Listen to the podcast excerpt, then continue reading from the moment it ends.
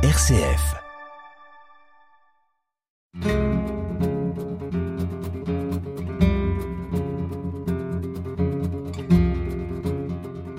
Hors une émission présentée par Bénédicte Minguet. Chers auditeurs, bonjour. Dans notre émission d'éthique des soins de santé, nous déployons depuis le début de cette année le thème du patient partenaire. Car en effet, nous sommes tous patients aujourd'hui et sans doute on passe de devenir patient partenaire demain. Alors comment devenir un patient partenaire, un patient formateur, un patient expert? Comment faire entrer la voix des patients à l'hôpital? Nos auditeurs retrouveront dans nos podcasts de nombreuses pistes à toutes ces questions. Et aujourd'hui, pour favoriser cette participation des patients à leurs soins de santé, mais aussi à l'organisation des soins, nous allons découvrir la force des collectifs.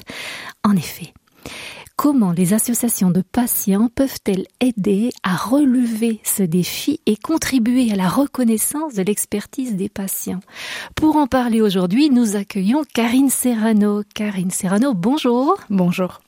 Bonjour Karine, merci d'être venue nous rejoindre ici en studio. Vous êtes l'une des directrices de la LUS, c'est-à-dire de la Ligue des usagers des services de santé. Et vous travaillez depuis 18 ans donc au service des associations de patients. C'est juste. C'est exactement ça. Alors dites-nous en quelques mots, quelle est votre association? Présentez-nous en quelques mots votre association. Donc la LUS est donc la Fédération des associations de patients et de proches.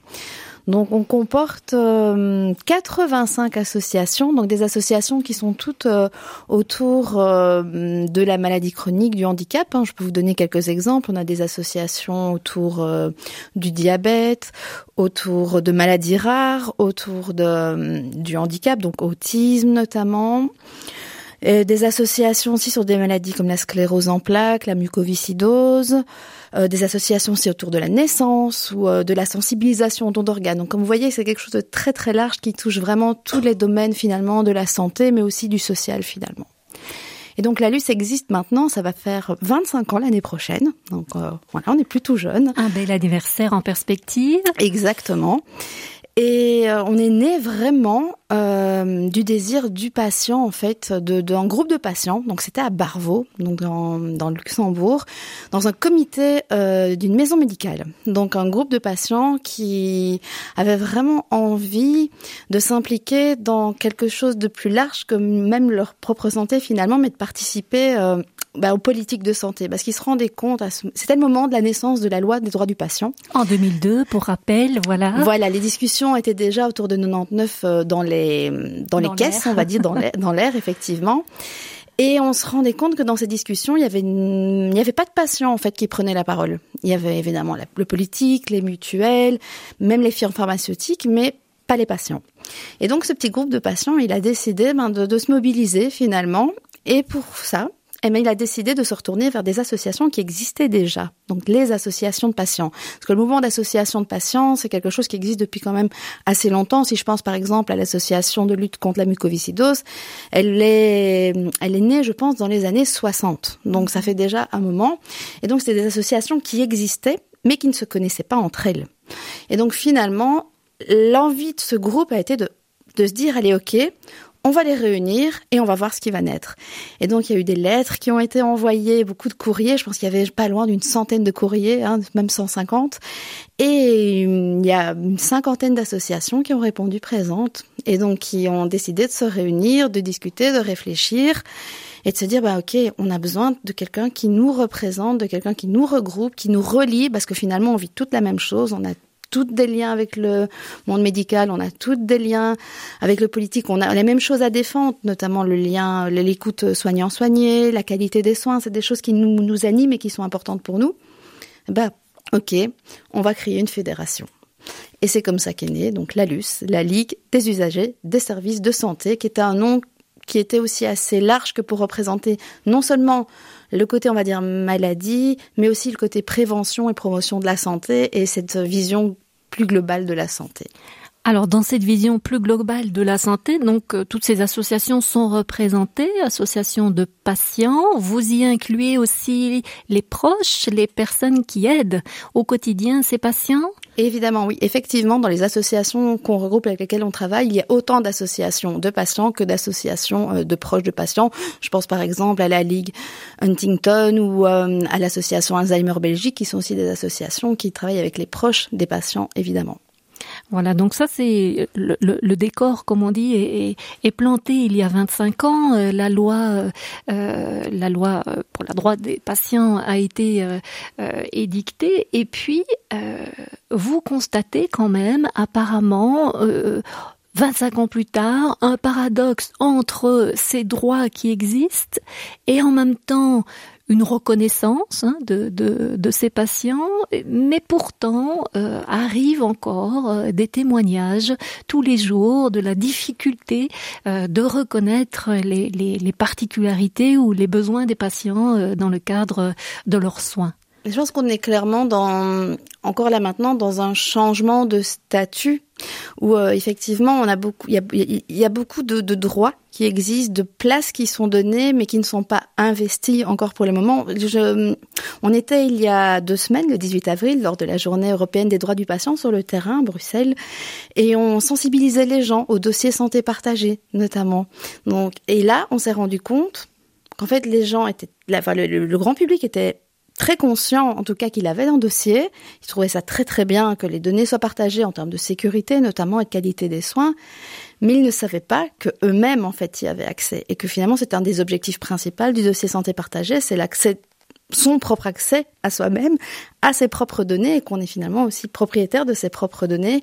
Et donc, on a 9 personnes sur 10 facilement appris qu'en fait lui-même pouvait y accéder. Et c'est vrai que ce jour-là, on était avec euh, un des opérateurs qui opérationnaliste justement, qui rend concret en tout cas l'accès aux, données, qui montrait vraiment sur une appli application comment est-ce que le patient pouvait accéder finalement à ces données. Et on a eu vraiment des, des moments de, de découverte et d'illumination réelle, de joie même à certains moments, de pouvoir comprendre que, OK, moi en tant que patient, j'ai accès, moi en tant que patient, je peux prendre des décisions dans mon dossier. Donc des décisions qui vont autant euh, parfois de rajouter des informations que d'en enlever, que d'imprimer notamment des, des documents, va d'imprimer des résultats, des choses comme ça. Et c'est vrai que c'était très à la fois très chouette de voir que on a une action concrète d'information, mais à la fois de se dire que c'est l'objectif premier et la plupart des gens en fait sont pas au courant. D'où la nécessité de, de, de pouvoir mettre l'accent justement sur les droits. Donc ça, c'est un des grands axes euh, de votre association. Si, si on devait encore, donc l'association des associations, hein, une fédération des associations, si on devait encore euh, décrire finalement les, les missions euh, de la LUS, euh, au-delà de cette sensibilisation aux droits euh, du patient, quelles sont les autres missions? Ah, Notre mission principale est vraiment de soutenir donc nos membres, les associations de patients et de proches, et de les faire connaître. Voilà, donc de vraiment d'être sur le terrain avec elles. Donc on a des bureaux à Liège, Namur et Bruxelles notamment pour euh, leur permettre d'organiser leurs activités, pour leur permettre euh, d'être présentes dans les hôpitaux, avec nous dans les écoles. On les emmène former des étudiants, notamment des futurs étudiants euh, professionnels de santé ou du social. On, on essaye vraiment de leur donner la, la place finalement qui qu'on estime être la leur pour les patients. Donc vraiment de leur donner ce rôle de première ligne finalement de soins pour que eux puissent alors rendre les missions qui sont les leurs d'entraide, de soutien. Euh, d'aide à la recherche, enfin voilà, ce genre de missions qui, qui sont essentielles pour. Qui sont les leurs. Alors, pour revenir de façon concrète hein, -hmm. sur la façon dont vous soutenez ces associations, imaginons qu'une association euh, de patients vienne vous trouver. Euh, quel est concrètement le type d'aide que vous leur apportez? Alors, on peut par exemple leur mettre des salles à disposition pour tenir leur groupe de parole, leur conseil d'administration, leur assemblée générale ou pour donner des conférences. Donc là, on a des locaux pour ça. On a des aides euh, ce qu'on appelle socio-juridique, à la, relecture de statut, à l'aide vraiment sur la comment tenir une comptabilité. Donc on a des ateliers, on a des, des collègues qui vraiment les suivent, qui peuvent les suivre au quotidien. On a une aide à la communication aussi, donc comment euh, comment tenir sa page Facebook par exemple, comment euh, quelles informations mettre en avant. On leur offre des formations des formations gratuites, donc qui vont autant de la gestion de la SVL à la prise de parole en public ou à l'écoute active ou comment gérer un groupe de parole. Donc ça voilà des, choses vraiment qui sont très concrètes, très liées à la vie d'une association et d'une ASBL. Donc euh, et alors à côté de ça, on essaye aussi de les faire se connaître entre elles pour qu'elles se rendent compte qu'elles partagent les mêmes réalités. Donc on essaie de faire naître des projets aussi entre elles qui aident alors non seulement elles l'association, mais aussi ben, finalement le domaine, le secteur de la santé pour pouvoir euh, toucher le patient au final. D'accord. Donc, pour rendre euh, bien vivantes les choses euh, et cette, ce dynamisme qui existe au niveau des associations, quelle est pour vous un peu cette évolution? Puisque vous travaillez depuis 18 ans euh, à la LUS Vous avez vu que le nombre peut-être des associations grandissait, que leur que leur mission aussi s'étoffait, que la question de de l'aide à l'autre, de de, la ressource des pairs PIRS, c'est-à-dire euh, les personnes qui se ressemblent et qui peuvent euh, partager leur expérience euh, pour pour voilà dépasser les difficultés. Avez-vous vu durant ces 18 années une évolution dans dans, dans cette vie associative? Mais clairement, déjà tout simplement, il y a 18 ans, il fallait pousser les portes. Vraiment. Il fallait, c'était un travail de, de convaincre vraiment de convaincre. Euh, convaincre qui? Autant le, le, secteur de la santé, je pense euh, aux professionnels, notamment dans les hôpitaux, pour pouvoir euh, venir avec des stands, tout simplement dans un hôpital, c'était assez compliqué. Donc on avait quelques petites expériences à droite à gauche. Maintenant, la démarche est inverse. Les gens viennent nous chercher et nous demander, enfin demander à avoir des associations au niveau de la formation des professionnels, nous disait tout à l'heure, des, futurs professionnels de santé, avant, ça, ça n'arrivait pas. ça n'arrivait tout simplement pas. L'année dernière, la LUS a formé plus de 1000 étudiants avec les associations de patients. Donc en, 2000, en 2022, on a formé plus de 1000 étudiants. Donc, rappelons peut-être que la formation alors des étudiants dont vous parlez a ceci de spécifique que ce sont les patients experts de leur maladie, donc des personnes porteuses de, de, de maladies chroniques qui viennent eux-mêmes, elles-mêmes, pardon, euh, transmettre les particularités du vécu avec euh, leur maladie. Exactement. Le, le, un des thèmes principaux que nous abordons est vivre avec une maladie chronique et les conséquences que peut avoir un traitement, même une visite à l'hôpital sur un quotidien quand on a une maladie chronique. On travaille aussi sur la communication soignant-soigné, on travaille sur la qualité des soins, on travaille sur ces mots un peu plus barbares et moins accessibles que sont l'empowerment ou l'éducation thérapeutique.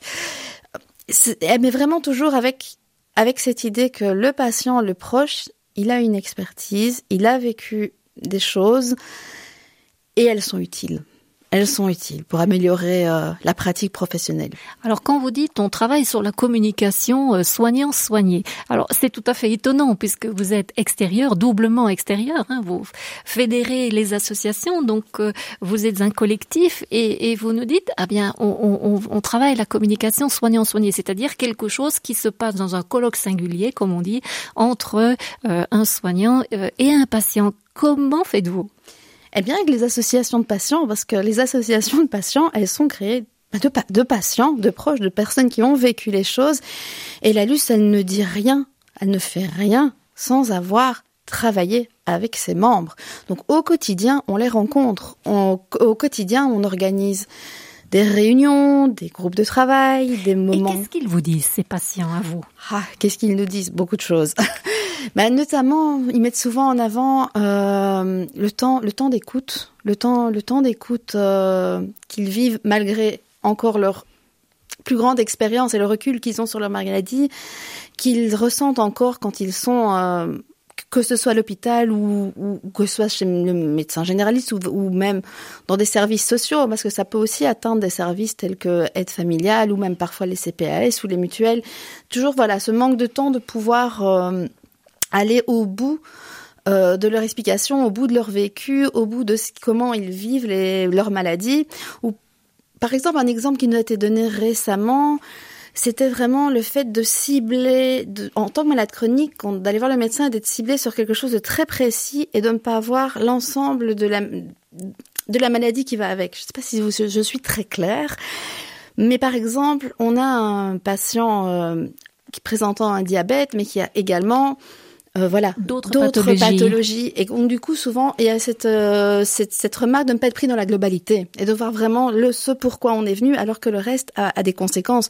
L'éco-traitement par exemple la prise de plusieurs médicaments ou le fait d'avoir plusieurs rendez-vous sur une journée et de devoir les les les, les articuler. voilà les articuler les uns avec les autres. Voilà c'est des vécus qui sont partagés et qui souvent quand on le partage avec les étudiants on voit vraiment l'écarquillement dans les yeux. Ah oui, j'avais pas compris. Effectivement, quand je vous dis que je viens à telle heure, mais que votre médicament, vous deviez l'avoir pris à telle heure, en fait, ça ne va pas, ça ne se met pas. Si je ne vous demande pas comment est-ce que vous voudriez qu'on fonctionne, en fait, nos réalités ne se rencontrent pas. Et donc, via ces formations, via finalement ce travail qu'on mène avec les associations, on fait se rencontrer des réalités, des réalités de vraies personnes, et pas des concepts.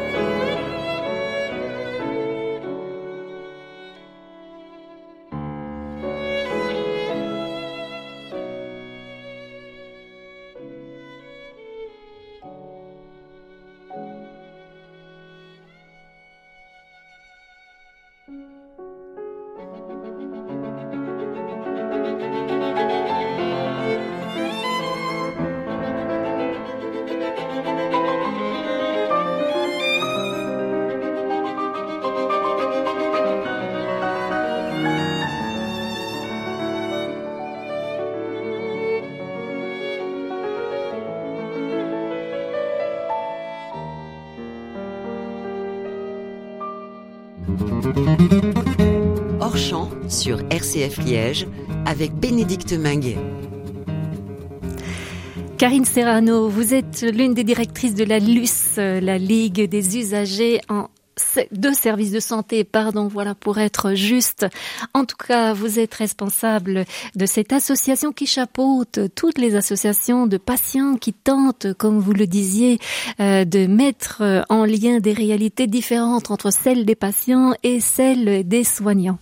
Alors dites-nous, si nous revenions un peu sur euh, le vécu justement euh, des patients, cette nécessité de, se mettre en association, euh, quelle est la motivation, quel est le plus, quelle est la plus-value de ces associations de patients? Ce que j'entends toujours des associations avec lesquelles on travaille, c'est vraiment l'envie de faire profiter à d'autres de son vécu, de finalement trouver l'oreille, de trouver l'épaule, de trouver l'écoute qui, qui leur a parfois manqué. Donc on sent vraiment qu'il y a quelque chose de, de l'ordre de mettre au service d'eux, de vraiment d'être là pour l'autre, de et d'améliorer finalement le vécu en tant que patient, d'atténuer parfois le traumatisme aussi d'être patient, de recevoir un diagnostic parfois grave, euh, parfois lourd, parfois très impactant sur le long terme. Voilà, justement, j'avais envie de vous poser la question suivante. Euh, on reçoit un diagnostic d'une maladie importante, hein, euh, en tout cas chronique, qui va durer, qui va s'installer dans notre vie pendant longtemps. Imaginons le diabète. Euh, est-ce que c'est à ce moment-là que le patient va chercher à rencontrer une association, ou est-ce un autre moment? Eh ben, je veux dire qu'il n'y a pas de vérité à ce niveau-là parce qu'effectivement, les besoins sont très, très, très différents. Ça va aussi parfois dépendre euh, de la façon dont on a reçu le diagnostic, de la façon dont on a été informé, du temps qui a pu être pris, des services finalement qui peuvent se placer autour du patient. Je pense notamment quand dans le thème de l'oncologie, euh, dans le thème notamment du cancer du sein, qui est un domaine que, que je connais plutôt bien, euh, là il y a des structures très très très proches du patient au service qui euh, permettent parfois que les, les patientes arrivent un petit peu plus tard à l'association ou alors des liens qui se font directement d'ailleurs entre les services et les associations de patients. Quand vous dites entre les services, c'est entre les services de santé, donc à l'hôpital. à l'hôpital. Donc vous dites que les associations sont présentes euh, dans l'hôpital et que lorsque la patiente est prise en charge pour un cancer du sein par exemple, mhm. les associations sont déjà présentes et, et, le lien se, se, se, se fait euh, présentiellement, on va dire. Exactement et presque naturellement en fait, d'une de, façon euh, assez euh, oui assez naturelle finalement c'est vraiment le bon mot mais dans d'autres situations je pense notamment euh, à des maladies des maladies rares mm, il y a beaucoup moins de structures évidemment qu'entendez-vous par maladies rares des maladies avec des prévalences effectivement moins donc de, de l'ordre, je pense, c'est 1 sur 2000, hein, les maladies rares. Pour la, je pense à maladie d'Huntington, par exemple, où il y a 1000 patients en Belgique. Voilà, plus ou moins. Et donc là, l'association prend vraiment un rôle euh, bah, de première ligne dans le sens où c'est là où le, où le patient va vraiment trouver l'information adaptée adaptée à sa situation, l'information euh, spécifique. Qu'est-ce qu'on entend par information adaptée à sa situation? De quoi, de quelle inform de quelles informations a-t-il besoin finalement? De comprendre les impacts notamment que la maladie va avoir sur sa vie quotidienne. là, on parle du patient, mais on parle aussi du proche, hein, dans le cadre de cette maladie qui est une maladie neurodégénérative. Donc vraiment sur, euh, finalement, j'ai cette maladie, ou mon proche a cette maladie, qu'est-ce qui va m'arriver? Qu'est-ce qui va m'arriver au quotidien? Comment est-ce que je vais me lever le matin? Comment est-ce que ma journée va se passer? Comment est-ce que je vais pouvoir continuer à travailler? Est-ce que je vais pouvoir continuer mes loisirs? Enfin, Toutes des questions qui sont assez finalement angoissantes et auxquelles le professionnel n'a pas toujours le temps de répondre. Et c'est là où le rôle de l'association intervient parce qu'effectivement, l'association, souvent composée de bénévoles, a cette mission d'ok, on a vécu ça, on est passé par là, on a accumulé de l'information aussi au fil des années. Hein, je vous rappelle, il y a des associations qui ont 20, 30, 40 ans d'existence. Eh ben, vous, patients, vous trouverez cette information-là chez nous et on va prendre le temps avec vous pour vous aider aussi à digérer finalement ce diagnostic, à vous aider à vivre avec, à vous aider à trouver des conseils, à trouver des adaptations, ils organisent parfois des, des, des, des, des journées aussi de famille, de répit. Enfin, c'est vraiment les, missions des associations sont extrêmement, extrêmement larges. vont de l'écoute, de la gestion téléphonique, enfin les permanences téléphoniques. Il y a beaucoup d'associations. Vous pouvez prendre votre téléphone, les appeler, et vous aurez toujours quelqu'un au bout du fil. Je pense à l'association Funambule, donc euh, qui est une association en bipolarité. La ligne téléphonique. Bipolarité, reprécisons quand même euh, oui. pour, pour, pour nos chers auditeurs. À bipolarité, donc on est sur euh, ce qu'on appelait enseignement plutôt euh, la maniaco-dépression, donc les phases euh, basses et hautes en termes de, de santé mentale. Et donc là, l'association, par exemple, elle reçoit plus d'une centaine d'appels par mois. Donc c'est pour une volontaire, ça représente, je pense, 200 heures d'écoute, plus ou moins. C'est énorme, c'est vraiment énorme. Elles organisent des groupes de parole aussi. Donc, euh, par exemple, euh, un exemple, l'association des proches de personnes alcooliques. Euh, voilà, un groupe de parole, je pense que c'est une fois par mois ou même, voire même deux fois par mois sur Liège, par exemple. Donc, c'est vraiment tous des services qui sont très concret. Alors ça, est-ce que c'est une nouveauté justement On parle beaucoup de la façon dont on vit avec la maladie. Je, je, je, vous entends parler de la façon dont les proches vivent avec une personne qui est atteinte de maladie. Et puis euh, aujourd'hui, les services s'étendent aussi euh, à ses proches. Euh, là, vous venez de, de nous présenter l'exemple d'un groupe de parole, donc qui est ouvert aux personnes proches de, de, de la personne malade, ça veut dire que euh, c'est spécifique à elle. Il y a un endroit pour elle pour écouter ces personnes. On ne rassemble pas tout le monde autour du même thème, et les personnes euh, malades et les proches. Mhm, effectivement. Après, il faut se rendre compte que des associations sont pas toutes nées euh, nécessairement du, du, même constat. Des associations qui ont été créées par des patients eux-mêmes et des associations qui ont été justement créées par des proches parce qu'elles avaient besoin de trouver cet espace aussi qui, le, qui, leur est, qui leur est propre, en fait, et où elles permettent aussi de pouvoir déposer, finalement, parce qu'on est aussi là-dedans, dans le fait de déposer un peu le poids que la maladie peut apporter, autant en tant que patient qu'en tant que proche, et c'est ce que permettent ces associations, c'est vraiment de déposer, d'être entendu par des personnes qui vivent les mêmes choses et de trouver des conseils. On est vraiment, dans quelque chose qui est de la, réadaptation du quotidien et de rendre le, de re-rendre le quotidien même plus doux finalement et plus vivable aussi euh, et redonner de l'espoir. En fait, pour moi, une association de patients, c'est ça, c'est redonner de l'espoir. Les choses sont encore possibles, même en étant malade, même en, on continue à vivre et l'association, c'est cette image-là qu'elle donne aussi, c'est cette image d'espoir. Vous nous parlez d'image d'espoir et juste avant, vous nous disiez aussi que euh, il fallait passer par cette reconnaissance. On vit tous un peu la même chose, donc euh, euh on, se reconnaît euh, entre nous.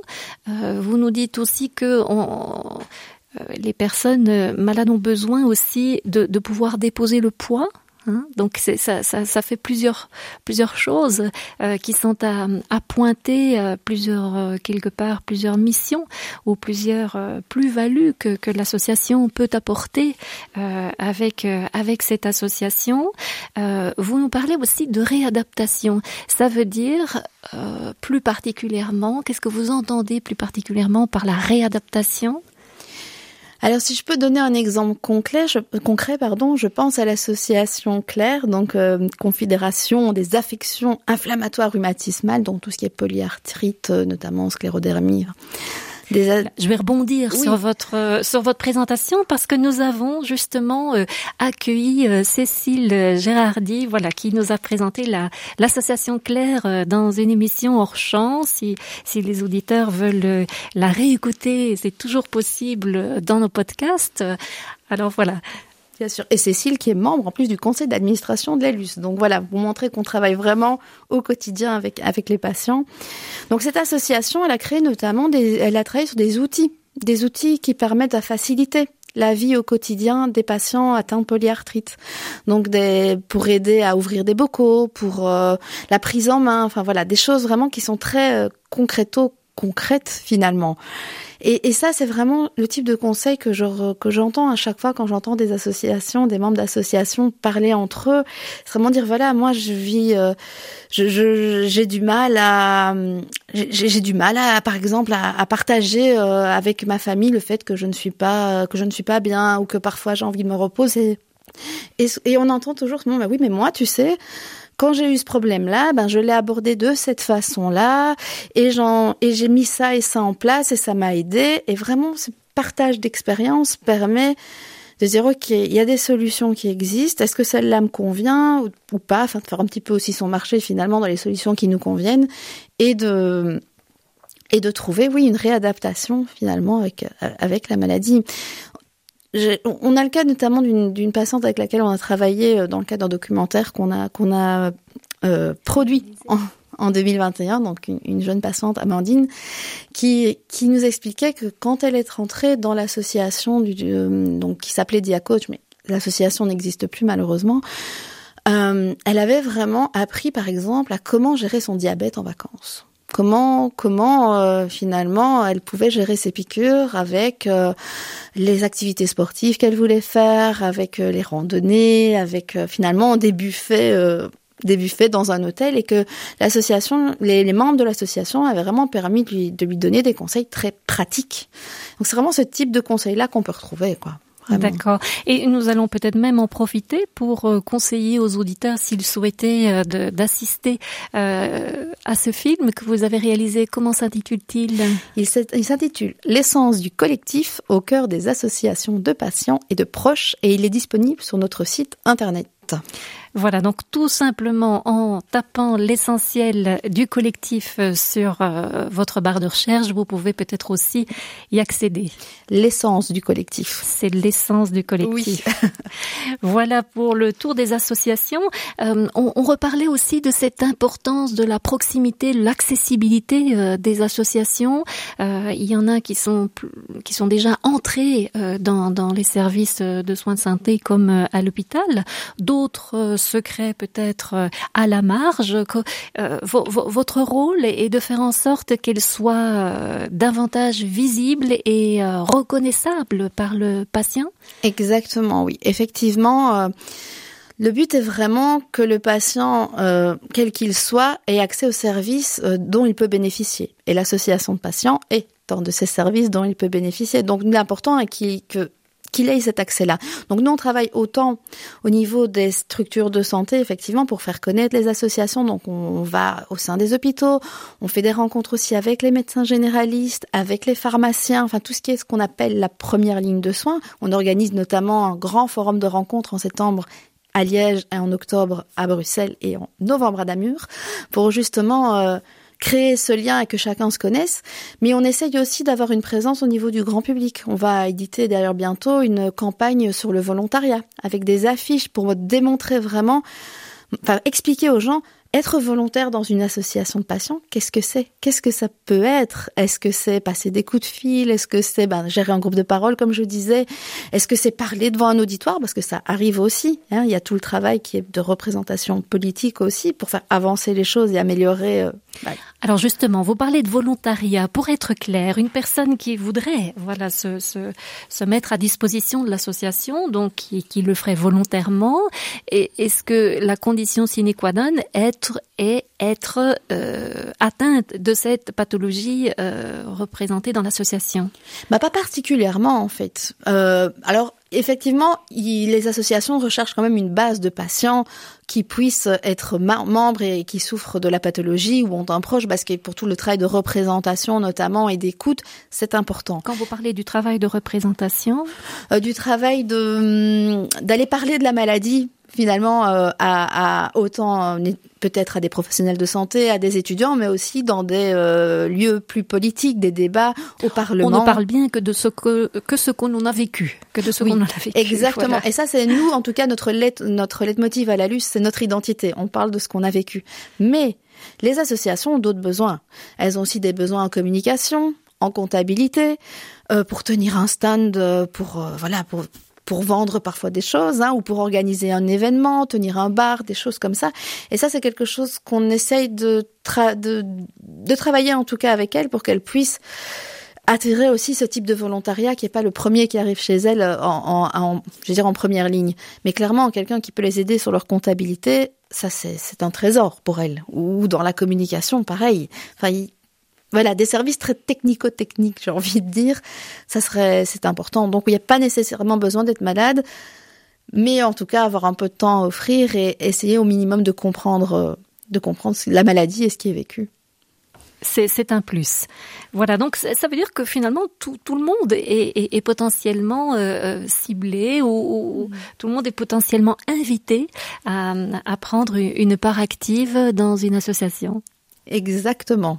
J'aimerais que chacun, pouvait, chacun qui nous écoute aujourd'hui peut se sentir effectivement concerné, parce qu'en plus, c'est un tel mouvement euh, positif qu'on trouve dans ces associations. Je sais que j'ai utilisé beaucoup le mot espoir, mais c'est vraiment, vraiment ça en fait. C'est des, personnes qui ont vraiment décidé de, mettre leur expérience au profit des autres. Enfin, c'est un don de soi, réellement, réellement. Et donc, euh, ça mérite vraiment d'être soutenu et reconnu. Singing in the dead of night. Take these broken wings and learn to fly. All your life, you were only waiting for this moment to arise. Blackbird singing in the dead of night. Take these sunken eyes and learn to see all your life. You were only waiting for this moment to be free.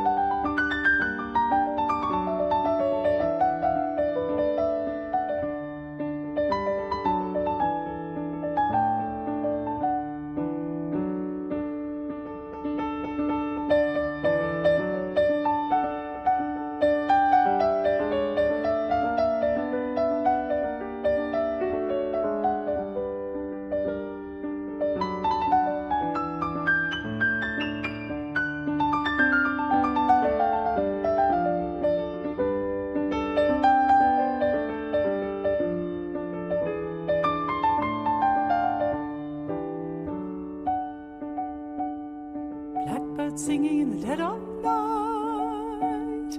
Take these broken wings and learn to fly. All your life, you were only waiting for this moment to arise.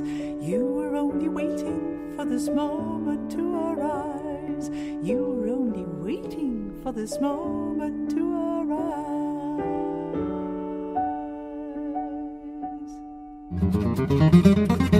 Hors champ sur RCF Liège en compagnie de Bénédicte Minguet. Karine Serrano, vous nous parlez aujourd'hui de la Fédération des associations de patients, la LUS. Elle est là parce que elle souhaite aider l'ensemble de la population hein, euh, à avoir accès euh, davantage aux associations, l'ensemble des associations qui existent, des associations de patients. Alors, vous nous dites, il y en a combien? Alors en Belgique francophone, il en existe, euh, allez, on va dire autour de entre 130 et 150, plus ou moins.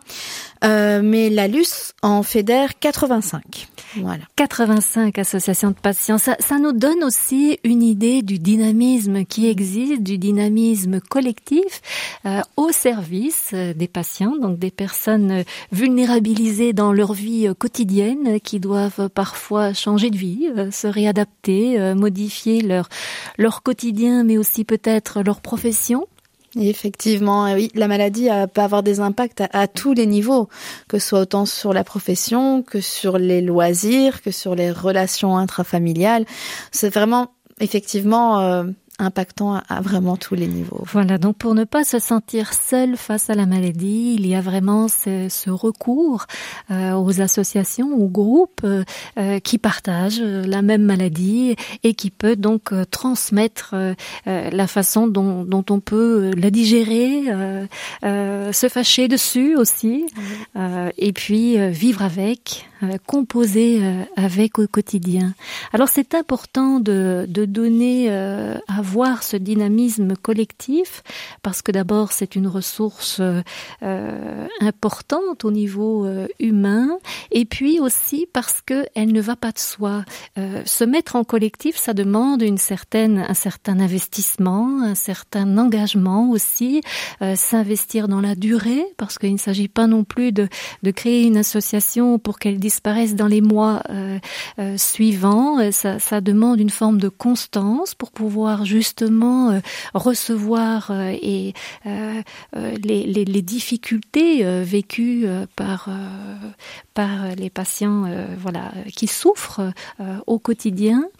Et j'avais envie de, de vous poser la question de façon plus large en se disant voilà ce dynamisme collectif ce dynamisme pluriel a-t-il été impacté par la crise Covid que nous avons vécue ces trois dernières années Alors il a été on va dire étonnamment impacté dans les deux sens parce qu'on a vraiment constaté euh, deux, deux, conséquences finalement assez différentes. Et donc les associations, effectivement, la crise Covid a renforcé l'isolement à renforcer la solitude, à renforcer la, la fatigue des patients. Des patients, mais aussi du coup des patients dans l'association, parce qu'il faut quand même se rappeler que les associations de patients sont, sont souvent constituées de, de, patients, voilà, à qui présentent encore la maladie, euh, voilà, pour certains qui sont malades euh, autant présents, j'ai envie de dire.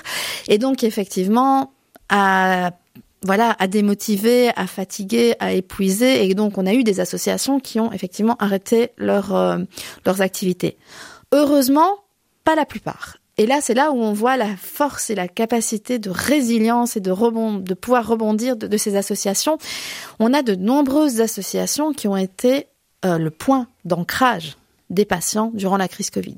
Je peux vous donner un exemple très concret. Donc l'association LADIR, donc une association euh, d'insuffisants rénaux, qui, pendant la crise, a passé un temps vraiment quotidien à prendre le téléphone, appeler ses patients pour les convaincre d'aller suivre leur dialyse. Parce qu'il y avait à cette époque-là une vraie peur d'aller à l'hôpital, une peur vraiment, euh, je pense, euh, vraiment tripale de, se rendre à l'hôpital et d'être malade. En plus des personnes avec des immunités euh, nettement, nettement plus basses. Donc vraiment, là, il y a eu un travail de, OK, on va travailler avec vous sur vos peurs, on va vous expliquer comment ça se passe, on va, on va être votre point de rassure, de rassurer, enfin vraiment l'idée de, rassurer les patients et de leur donner l'information adaptée. Parce qu'effectivement, ce qui nous revenait beaucoup durant la crise Covid, c'était l'absence d'informations adaptées pour les personnes malades chroniques. C'était très très difficile de savoir, voilà, moi euh, j'ai euh, une mucoviscidose par exemple, est-ce que je peux me rendre à l'hôpital sans risque? Et c'est vrai qu'à ce moment-là, c'était très difficile de toucher euh, voilà les professionnels de santé. On, on l'a tous vécu et c'est bien normal. Eh bien, les associations de patients, elles se sont armées aussi en termes d'information euh, pour être présentes pour les patients. Donc vraiment, elles ont produit de l'information sur des sites via les sites internet, via Facebook, via comme je disais des coups de téléphone, et elles ont vraiment était euh, cet acteur de première ligne qui renseignait et informait les patients. Et ça, c'est arrivé euh, pour la plupart des associations en termes de santé mentale aussi. Le, nombre de coups de téléphone, donc à l'association Le Funambule, comme j'ai dit l'association autour de la bipolarité dont je parlais tout à l'heure, euh, ils ont dû doubler leur capacité d'appel pendant la crise Covid. C'est-à-dire ben, Ils sont passés, je pense, de, de une centaine d'heures à plus de 200 heures euh, d'appel. Donc, ils ont dû avoir deux personnes qui prenaient les coups de téléphone à la place d'une seule, par exemple. Donc, vraiment des choses aussi concrètes parce qu'ils avaient des, des, des dizaines, voire des, des vingtaines d'appels par jour pour être rassurés, pour diminuer l'anxiété. Donc c'est vraiment des conséquences qui sont très très concrètes et très quotidiennes. Donc en même temps, ces associations ont été en première ligne euh, de, de, de l'impact de, de la crise sur ces personnes euh, malades chroniques et il a fallu écouter leurs peurs, écouter leurs euh, leur questionnements. Euh, donc ça, ça a été une première euh, une, une, première mission. Et puis alors la, la seconde, ça a été d'être vraiment proactif parce qu'il y a, une dimension d'aller euh, euh, voilà rechercher euh, la personne chez elle, lui téléphoner, lui donner cette information pour qu'elle soit en sécurité dans sa tête en se rendant à l'hôpital pour ses soins. Là, il y a vraiment eu une action peut-être que complémentaire à ce que l'hôpital aurait pu imaginer faire. Exactement. Et je vous rappelle que ce sont des associations avec des personnes qui sont volontaires. Donc des, associations qui n'ont pas de reconnaissance financière derrière. Donc ils font vraiment ça pour le bien-être euh, de leurs membres et de des personnes et des patients avec lesquels ils travaillent. Et je crois que c'est important de se le rappeler parce que c'est de l'ordre de nouveau du, don de soi et de voilà, il y a une situation d'urgence, j'ai des capacités et j'ai de l'expérience à mettre à profit, je vais le faire parce que c'est important. Oui, et c'est un rôle caché finalement qu'ils ont joué parce qu'ils ont vraiment euh, eu un, un rôle important dans ce qu'on va appeler la continuité des soins. Exactement. Ils ont permis euh, à ce qu'il n'y ait pas de rupture euh, dans, dans, dans le traitement finalement, alors que ces personnes euh, malades étaient certainement encore plus angoissées euh, euh que tous. Euh, et donc le, le, le fait d'être bénévole et de s'engager dans ces associations a permis que, que le lien se, se maintienne entre les institutions de soins et, et le quotidien des patients. Et ça a été aussi très important dans la phase de déconfinement. Quand les peurs, bah, c'est-à-dire que quand les peurs étaient encore là, que on avait cette sensation, enfin voilà, que on va dire le plus grand public avait, avait, retrouvé la confiance, en tout cas de ressortir, de retourner dans les structures de soins. Il y avait encore une grande, grande, grande peur de la part des personnes malades chroniques ou euh, immunodéficientes notamment. Et là, de nouveau, les associations, dans cette période de, de déconfinement, ont rejoué aussi ce rôle de rassurer. Donc ça n'a pas seulement été vraiment pendant la période d'enfermement, hein, entre guillemets, en tout cas d'isolement, d'isolement, clairement. Mais c'était aussi dans, dans le retour, dans le retour à la, à, la normalité en tout cas, et ça a pris du temps. Et là, nous on note vraiment, donc là maintenant, ça, ça va faire plus ou moins deux ans hein, qu'on est sorti de, de, de, du gros de la crise. Et on note seulement nous maintenant aussi une réaction euh, d'aller de l'avant, de recréer des associations de patients. On voit qu'il y a des associations, des gens qui ont envie de recréer des choses et on sent euh, un rebond un regain en tout cas de, de ces collectifs notamment. Donc voilà, je pense qu'il avait fallu le temps aussi de digérer un petit peu euh, à la peur. Donc là, ce que vous observez, c'est qu'au sein de la population générale, il y a une, un, un retour à, à, la, à, la, volonté de se manifester euh, collectivement et, et, de prendre un rôle euh, dans, dans, dans, ce soutien, dans ce type de soutien. Il y a une mobilisation, comme si euh, on sortait de son isolement et qu'il fallait euh, voilà pouvoir retrouver aussi un sens euh, à l'investissement collectif. Bah, clairement. En tout cas, c'est quelque chose qu'on sent depuis, je dirais, l'automne 2022. Euh, voilà, de, nouvelles associations autour de nouvelles problématiques qui arrivent vers nous, qui qui demandent à ce qu'on les aide à se créer en ASBL notamment. Donc euh, oui, il y a vraiment quelque chose de l'ordre du du renouveau. Est-ce que vous, vous, vous l'interpréteriez comme un, signal positif démocratique? L'association et la liberté associative est pour moi le plus bel exemple de la démocratie. Et on note aussi, parce que je pense que c'est très important de le dire, une ouverture aussi euh, de la part du secteur euh, de la santé en règle générale. Je veux dire, les hôpitaux aussi, en même temps, nous réouvrent aussi leurs portes de façon beaucoup plus concrète, euh, avec vraiment cette envie eh ben, des comités de patients qui se mettent en place ou des envies de, de créer des projets concrets, que ce soit avec la LUS ou avec des associations de patients. Euh, oui, des, des, des, des, des demandes d'aller former les professionnels, même au sein de l'hôpital, sur la qualité des soins, avec vraiment cette optique de comment est-ce qu'on améliore ensemble la qualité des soins, nous avec euh, notre expertise patient et nous professionnels avec notre savoir technique et notre savoir euh, professionnel. Mais vraiment avec cette acceptation l'un de l'autre et cette envie de faire mieux. Et ça, je pense vraiment que c'est un des enseignements aussi de la crise Covid, en fait, d'avoir remarqué que on avance nettement mieux ensemble, en fait. Alors, c'est facile de le dire, mais c'est si difficile de le concrétiser. Hein. Mm. Comme, comme vous dites, il, a, il faut que, que, que les deux parties se rencontrent. Euh, alors, euh, vous, vous mentionnez par exemple la formation, la formation des soignants. Euh, vous allez dans les hôpitaux former les soignants au, à l'expertise des patients Comment faites-vous? Enfin, qu'est-ce qui existe comme, euh, comme dispositif finalement pour qu'il y ait cette, cette vision commune? Je dirais qu'ils sont en cours de création, les dispositifs, parce que ce sont des choses qui prennent du temps. Donc, euh, et qu'on dépend encore souvent beaucoup de la culture finalement qu'il y a dans l'institution hospitalière. Donc c'est des choses qui sont en cours. Pour le moment, il y a pas encore grand chose de concret parce qu'on est dans des réflexions. Et les réflexions, ça prend du temps parce que là, dans ce cas-ci, on est dans un changement de façon de travailler. Et changer ces façons de travailler, ça prend du temps. Alors moi, je, je vous dis, ça fait 20 ans que je travaille à la LUS et je vois, je, vois bien que ce qu'on doit accepter, que les choses prennent du temps pour qu'elles changent profondément. Vous voyez, ça, c'est vraiment important. Pour le moment, ce qui marche le mieux encore, j'avoue, c'est les écoles. C'est vraiment euh, avec les futurs professionnels. Mais pour vraiment changer les choses, on doit et travailler avec les étudiants, mais travailler aussi avec les structures pour que tout le monde puisse avancer à, à la même vitesse. Donc demain, on peut imaginer ou on peut rêver que les médecins, les infirmières qui sont déjà dans leur contexte professionnel à l'hôpital reçoivent dans le cadre de formation des patients qui viendraient euh, en dire autre chose finalement de la maladie peut-être, si oui. on le disait comme cela.